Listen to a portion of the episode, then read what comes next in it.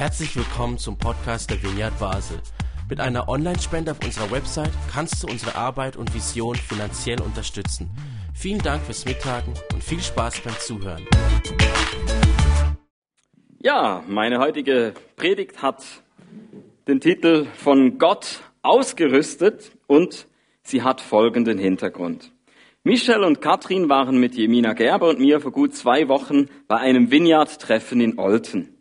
Dort hat Marius Bühlmann, Leiter der Vineyard Bern, von seiner Reise in die Ukraine erzählt. Natürlich war er schockiert. Die Zerstörung überall zu sehen. Wie können Menschen ein Land so zugrunde richten?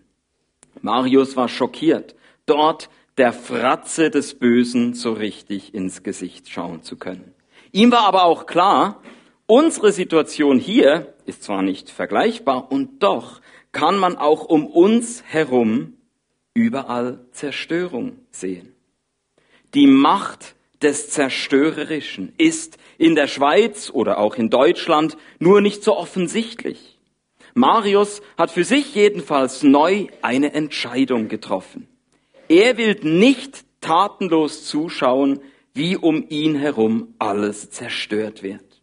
Er will nicht tatenlos zuschauen, wie um ihn herum alles zerstört wird. Dazu kann ich nur sagen, Amen. Seien es die Folgen von Krieg, vom Coronavirus oder von der Rücksichtslosigkeit im Umgang mit unserem Planeten. Ich will da auch nicht nur mit den Achseln zucken. Und obwohl es nur die römisch-katholische Kirche in die Medien schafft, ich lese da über ihre Probleme und weiß, auch sonst ist keine Landes- oder Freikirche von diesen Herausforderungen grundsätzlich ausgenommen. Überall gibt es Missbrauch durch schwarze Schafe. Überall ist die Einheit durch Spaltung bedroht und so weiter. Nein, da kann und will ich nicht gleichgültig bleiben. Und so frage ich mich, wie können wir Menschen dem Zerstörerischen widerstehen, sodass es nicht so viel Raum bekommt? Egal ob in der Kirche oder sonst in der Welt. Wie können wir Menschen dem Zerstörerischen widerstehen, sodass es nicht so viel Raum bekommt? In der Bibel finden wir eine klassische Antwort auf diese Frage. Sie steht im Neuen Testament im Epheserbrief Kapitel 6. Lasst uns doch dort die Verse 10 bis 17 gleich zusammen lesen. Und ich bitte euch als Zeichen der Wertschätzung für diesen Bibeltext dazu aufzustehen.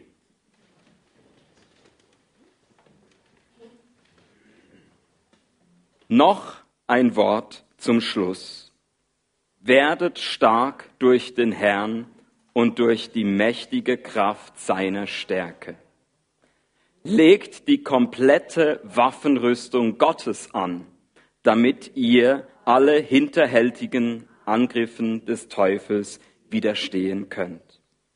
Denn wir kämpfen nicht gegen Menschen aus Fleisch und Blut, sondern gegen die bösen Mächte und Gewalten der unsichtbaren Welt, gegen jene Mächte der Finsternis, die diese Welt beherrschen und gegen die bösen Geister in der Himmelswelt. Bedient euch der ganzen Waffenrüstung Gottes. Wenn es dann soweit ist, werdet ihr dem Bösen widerstehen können und noch aufrecht stehen, wenn ihr den Kampf gewonnen habt. Sorgt dafür, dass ihr feststeht indem ihr euch mit dem Gürtel der Wahrheit und dem Panzer der Gerechtigkeit Gottes umgebt. Eure Füße sollen für die gute Botschaft eintreten, die den Frieden mit Gott verkündet. Setzt den Glauben als einen Schutzschild ein, um die feurigen Pfeile des Satans abzuwehren. Setzt den Helm eurer Rettung auf und nehmt das Wort Gottes, euer Schwert, das der Geist euch gibt. Amen, yes. Bevor ich nun auf die einzelnen Verse näher eingehe, halte ich eine Vorbemerkung für wichtig. In der Vineyard suchen wir ja immer nach der gesunden Mitte, oder? das gilt auch für die Mitte zwischen den zwei Tendenzen, die ich heute mal Verweltlichung und Entweltlichung nennen möchte. Du kannst dir mal überlegen, zu welchem der beiden Pole du eher neigst. Wenn du zur Verweltlichung tendierst, dann ist deine Reaktion auf das Wort Teufel etwa so. Ach, der Satan existiert doch nicht wirklich. Das ist doch alles nur so ein vorneuzeitliches Ablenkungsmanöver. Hier stellen sich naive Menschen einfach nicht mündig und selbstverantwortlich ihren eigenen Schattenseiten. Wenn du zur Entweltlichung tendierst, dann ist deine Reaktion auf das Wort Teufel etwa so. Ganz klar ist auch heute noch nicht nur das Böse, sondern der Böse eine erfahrbar beherrschende Wirklichkeit, und zwar inklusive seinem Heer von allerlei konkreten Dämonen. Für den Epheserbrief ist das allerdings kein Entweder-Oder. Einerseits wird nämlich im zweiten Teil des Schreibens, das heißt in den Kapiteln vier bis sechs insgesamt, die Verantwortung grundsätzlich bei den Menschen gesehen. Sonst würden ja all die Ermutigungen und Ermahnungen zum neuen Leben in Einheit gar keinen Sinn ergeben. Andererseits kann man dämonische, satanische, teuflische Gebundenheiten nicht einfach als lächerlichen Aberglauben abtun.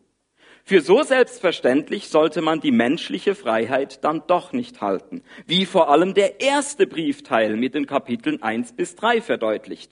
Beides kommt nun also hier am Ende des Briefes zusammen. Die verantwortliche Freiheit von uns Menschen und unsere Abhängigkeit von Gott gegenüber Mächten, die ein Leben in Freiheit bekämpfen. Wie auch immer, die Verweltlichten und die Entweltlichten mögen mit ihren unterschiedlichen Sichtweisen wohl nicht so schnell in Übereinstimmung kommen. Interessant ist aber, dass bei der praktischen Umsetzung das Trennende eigentlich keine Rolle spielt. Egal an welchem Ende des Spektrums man sich befindet, Einheit beim Handeln ist trotzdem möglich. Im Epheserbrief stehen ja auch nicht irgendwelche Spezialthemen im Vordergrund, zum Beispiel aus dem Bereich des Okkultismus.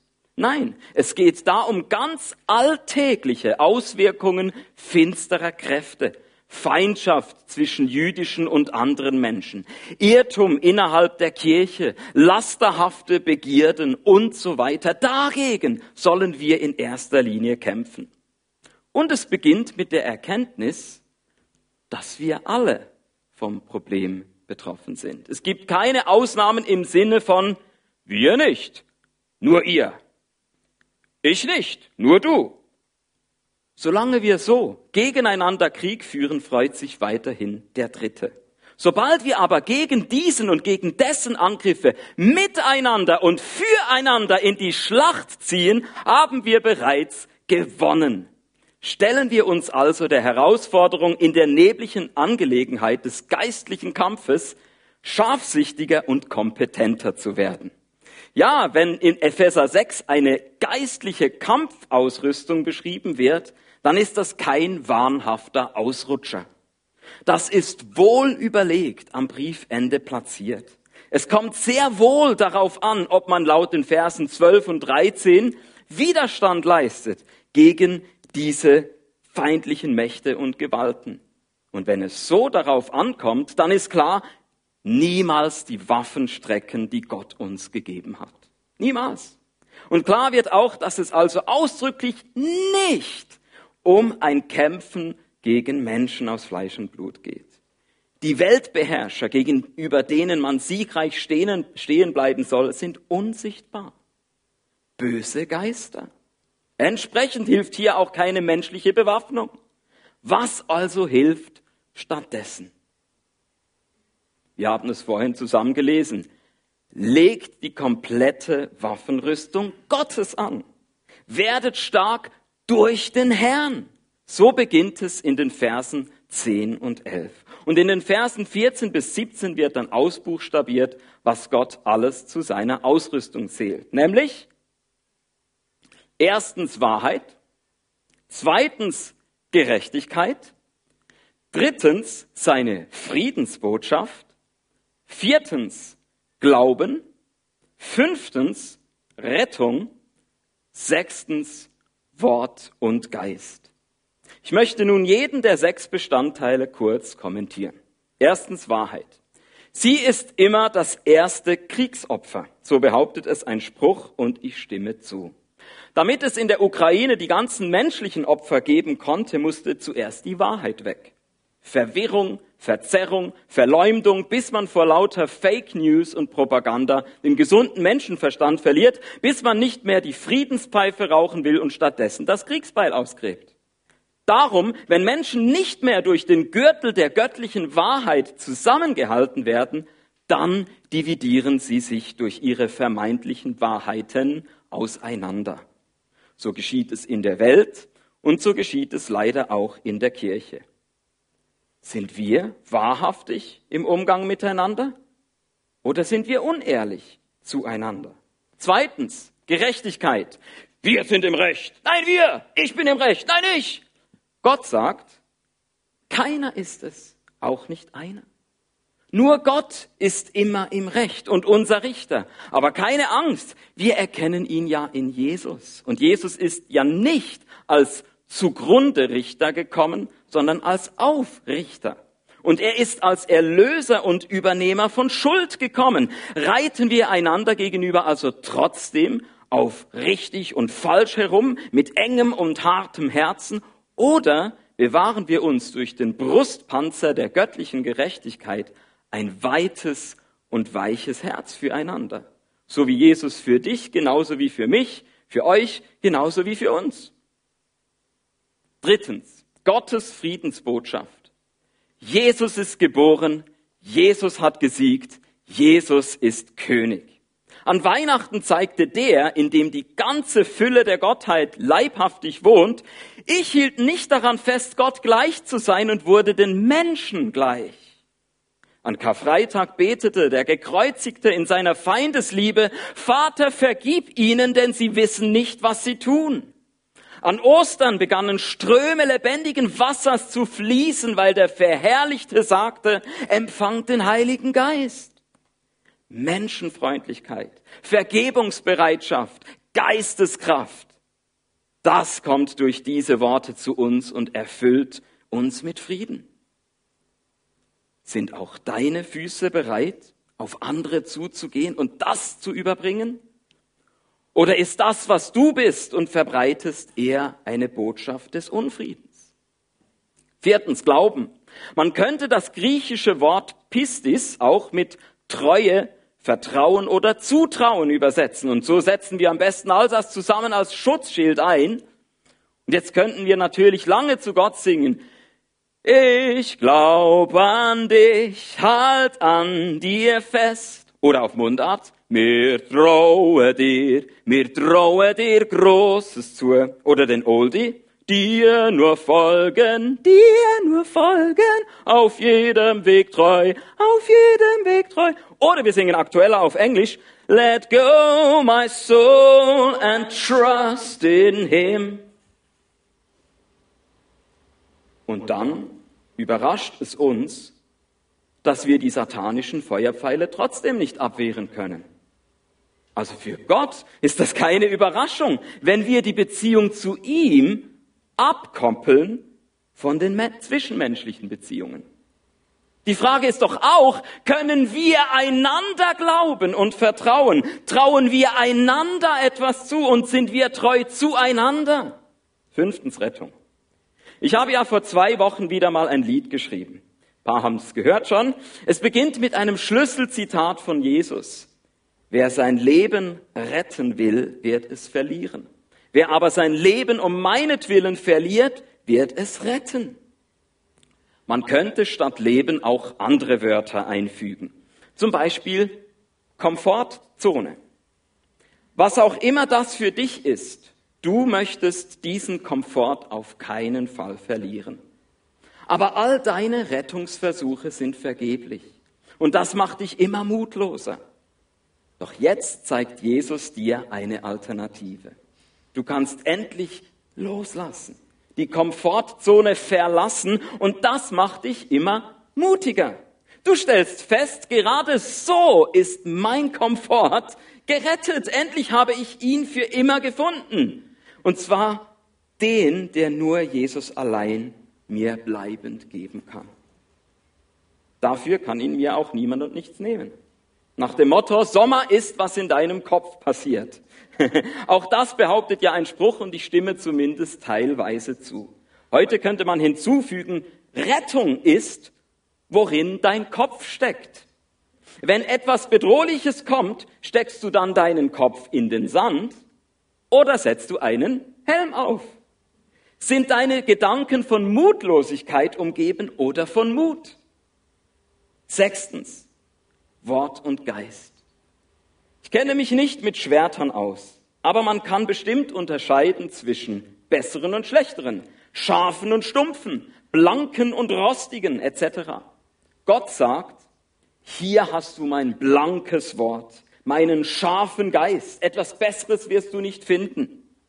Wir Menschen aber sagen, damit unterliegt man doch im Kampf. Man muss doch noch zusätzlichen Druck ausüben, die Macht von Positionen nutzen, mit an Bedingungen geknüpften Geldern ein wenig nachhelfen. Man kann doch nicht einfach blauäugig die Kraft der Überzeugung und Überführung von oben erhoffen. Aha. Glauben wir wirklich, dass die irdischen Waffen von uns hier unten stärker und überlegener sind? Erreichen wir mit der Steigerungslogik unseres Aufrüstens wirklich mehr zum Wohl der Kirche, zum Wohl der ganzen Welt? Liebe Vineyard, legen wir uns also diese sechsfache Ausrüstung Gottes an, so dass wir vom Guten nichts weglassen, aber auch vom Bösen nichts hinzufügen. Weg mit aller Unehrlichkeit, Her mit der Wahrheit, weg mit allem zugrunde richten, her mit der Gerechtigkeit, weg mit allem Unfrieden, her mit Gott und seiner guten Botschaft, weg mit aller Beziehungsabkoppelung, her auch mit zwischenmenschlichem Glauben, weg mit aller Mutlosigkeit, her mit Jesus und seiner Rettung, weg mit den Waffen von unten, her mit Wort und Geist. So, damit bin ich am Ende des Hauptteils meiner Predigt angelangt. Ich möchte nun zum Schluss nur noch einem möglichen Missverständnis vorbeugen. Nämlich, wenn geistlich Kämpfen das Ziel ist, sollte man dann zwischenmenschliche Konflikte immer vermeiden? Die Antwort lautet Nein. Das Neue Testament präsentiert uns geradezu das gegenteilige Vorbild. Jesus Christus, Störer der Harmonie. Im extremsten Fall der Tempelreinigung ist er sogar handgreiflich geworden. Trotzdem bedeutet das nicht, dass Jesus zwischendurch aus Versehen ungeistlich gekämpft hat. Egal ob als tätlicher oder wie sonst normalerweise verbaler Angreifer, immer ist es Jesus darum gegangen, Menschen wach zu rütteln und zum Beispiel die Macht des Geldes über deren Leben zu brechen. Die Leute konnten sich davon jedenfalls wieder erholen, während für die bösen Geister ein bleibender Schaden entstanden ist. Entscheidend ist also die Ausrichtung nach oben und nicht auf die irdischen Dinge. So spitzt es jedenfalls das dritte Kapitel des Kolosserbriefs zu, der mit dem Epheserbrief viele Gemeinsamkeiten hat.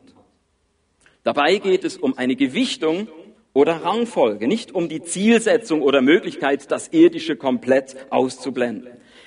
Ihr erinnert euch, immer schön in der Mitte bleiben zwischen Verweltlichung und Entweltlichung. Lasst uns also auch in der Vineyard wie Jesus ganz natürlich, übernatürlich kämpfen und streiten. Lasst uns einander nicht totschlagen, sei es mit einer Keule, sei es mit einem Argument. Lasst uns nicht von Hass erfüllt gegeneinander kämpfen, sondern von Liebe erfüllt füreinander. Lasst uns nicht übereinander reden, sondern miteinander. Immer fair, gerne auch mal scharf, entsprechend unserer geistlichen Ausrüstung. Wie kann man das alles nun in einer praktischen Schlussfolgerung zusammenfassen? Welche einfache Aufforderung folgt direkt auf den Text, den wir zusammen gelesen haben? Es ist das Gebet, zu dem Epheser 6, 18 bis 20 auffordert. Darum werden wir jetzt den Gottesdienst mit einer Zeit abrunden, wo wir wie am vorletzten Sonntag füreinander beten und so geistlich füreinander kämpfen. Für die Vineyard Basel, für den Trägerkreis, für das Leitungsteam, also gerne auch für mich. Ich habe euch nämlich am Anfang noch nicht die ganze Wahrheit gesagt. Hintergrund dieser Predigt ist natürlich nicht nur das, was Marius Bühlmann schockiert hat. Auch ich bin schockiert und traurig über die vergangenen Wochen hier bei uns. Nun wird meine Anstellung also nicht nur um 20 Prozent reduziert, sondern endet im Sommer ganz. Das finde ich sehr schade. Gerade weil ich in den ersten Monaten dieses Jahres so viel Gutes erleben durfte. Neujahrsapero, Predigtreihe Heiliger Geist, Skilager, Brunchen mit Menschen des Friedens und so weiter. Nun schlägt also das Imperium des Bösen zurück. ich kann mir nun also den Vorwurf machen, dass ich diese Predigt über Epheser 6 schon früher hätte bringen sollen. Aber, aber, ich glaube ja an Jesus nicht nur als Krankenheiler, sondern auch als Totenauferwecker. Wer bin ich also, dass ich irgendetwas als zu spät für die Vineyard Basel betrachte?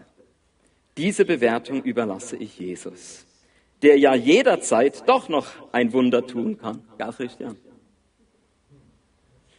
Beten wir also jetzt im Sinne unseres Jahresmottos los. Gemeinsam hören, zusammengehen. Was sagt uns der Heilige Geist? Welche Gebetsrichtung schlagen wir darum ein?